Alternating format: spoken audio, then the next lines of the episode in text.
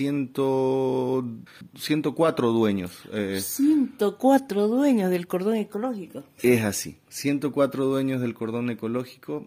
Estamos hablando del cordón ecológico, es un escudo natural contra la fuerza del Piraí que en el 83 ya nos demostró su fuerza y arrasó con todo. Quienes están destruyendo el cordón siguen siendo igual políticos, empresarios y amigos entre ellos todos. Entre todos se tapan y cometen un ecocidio a la vista de los cruceños lo que no le sirve al empresario. Digo, no le sirve porque tal vez ese empresario no esté pensando en que sus hijos, si viven cerca de Equipetrol, pueden ser inundados cuando llegue una nueva riada. Y digo, no le importa porque, porque estos intereses realmente han hecho que este, se cotice muy alto el metro cuadrado ahí. El empresario Ivo Kulgis ya cementó como unos 6 kilómetros, dividió en lotes su territorio, que dice que ya lo compró, y que en realidad le pertenece a todos los cruceños como el pavimento de 6.5 kilómetros construidos en tiempo de pandemia del empresario Ivo Kulji. Si tan solo fuera uno el abusivo con el cordón ecológico, pero son más.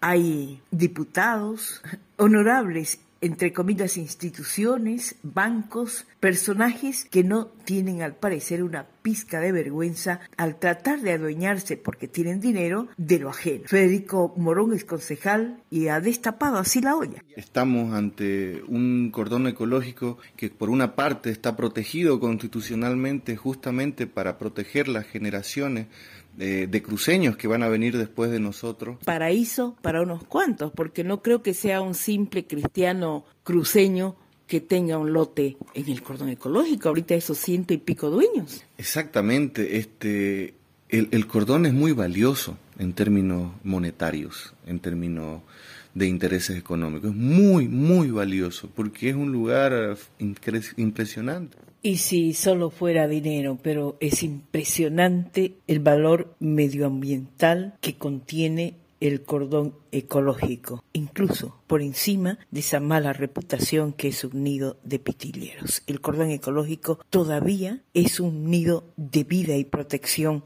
para la ciudad de Santa Cruz esto que para otras ciudades de Latinoamérica deben tener una envidia increíble por el tesoro que tenemos ahí, aparte de, los beneficios ambientales que nos da. Eh, toda la fauna de Santa Cruz, la fauna que todavía existe, está refugiada en este espacio. Entonces, este, ahí tenemos animales para que la gente entiende desde, desde el oso de oro que está en peligro de extinción, el, aunque suene mal, el culo tapado o pichiciego, que se llama, es un animal que en el mundo es muy difícil de encontrar y se hacen muchas búsquedas de esto y nosotros lo tenemos ahí. Eh, además tenemos el jaguarundí, tenemos urina. Aquí cerca de nosotros, eh, en el cuarto anillo, hay urina, hay, hay, hay, hay pejis. Eh, entonces, este, toda esa fauna está ahí resguardada en lo último que queda y además este, no nos olvidemos que el medio ambiente y esa fauna y esa flora son como un niño que se golpea, que se, que se intenta matar. No tiene las posibilidades de defenderse, de gritar, de nada. Solamente son orugas que tumban todo esto y nadie dice nada.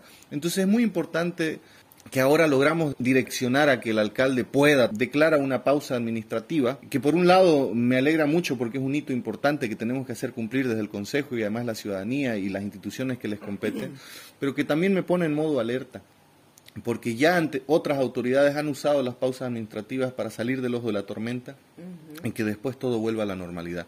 Hablo de Rubén Costas en su gestión con la gobernación.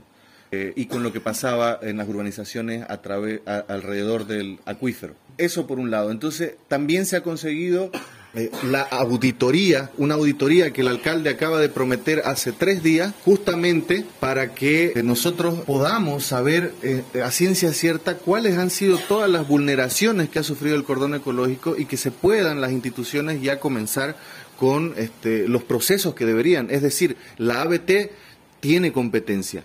Eh, el INRA tiene competencia, la gobernación tiene competencia, el CEARPI tiene competencia, el, la Dirección General de Medio Ambiente del municipio tiene competencia. El Consejo Municipal tiene competencia, entonces el cordón es multicompetencia. Sin embargo, muchos se olvidaron de que este espacio es muy importante para nosotros y ahora se han convocado todos y ahora han salido diciendo de que se va a trabajar. Doy el beneficio de la duda y no solamente eso, sino de que tenemos que apretar entre todos porque ya eh, al mismo tiempo que se da esta pausa administrativa, todas estas instituciones tienen que hacer su trabajo. Ya para eh, las sanciones, ya para la fiscalía tiene que actuar de oficio porque además eh, eh, lo que hemos visto es que toda esta información que yo he conseguido, eh, no solamente le he dado yo, justamente hace dos semanas y media, el exdirector de gestión urbana, este, el señor Alex Darco Rodríguez, de esta gestión, este, refrenda técnicamente todas estas irregularidades, toda esta corrupción, pone las normativas violentadas y encima de poner las eh, normativas violentadas, recomienda al alcalde de que esto hay que subsanarse ya, inmediatamente por su nivel de urgencia. Sin embargo, dos días después de este informe que nos hace llegar al Consejo, eh, lo despiden con un memorándum el mismo alcalde de la ciudad.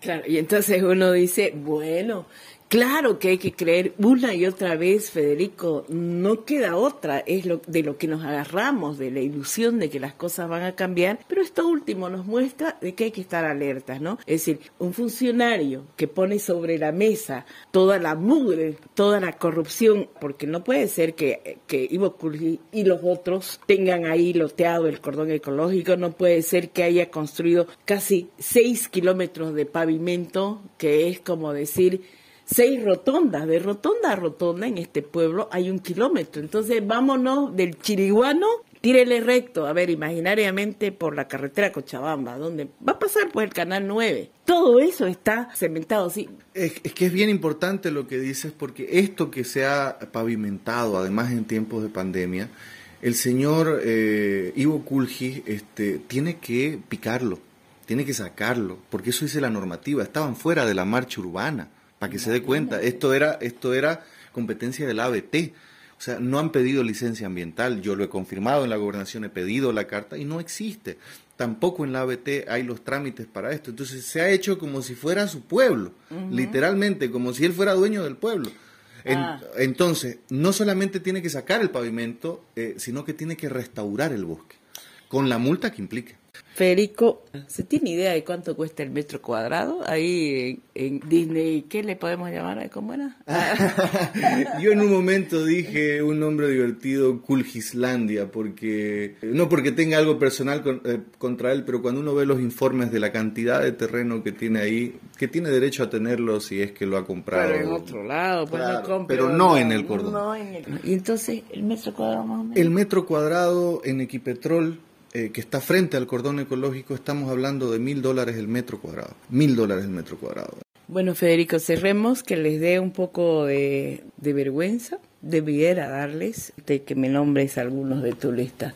Lo has hecho público, comparte con nosotros y el país. Sí, es un documento público y dentro de este documento hay personas como, bueno, el señor Ivo Culgis, familiares del señor Ivo Culgis con otros predios también. Está el Banco Mercantil, está el Banco Económico, está la empresa Paper King, hay políticos, este, el señor Pablo Klinsky, está, hay otros políticos, el señor Eric Morón, hay dueños de inmobiliaria y hay, bueno, grandes empresarios y cruceñazos que muchos conocen. El Bol Santa Cruz Mercedes Fernández.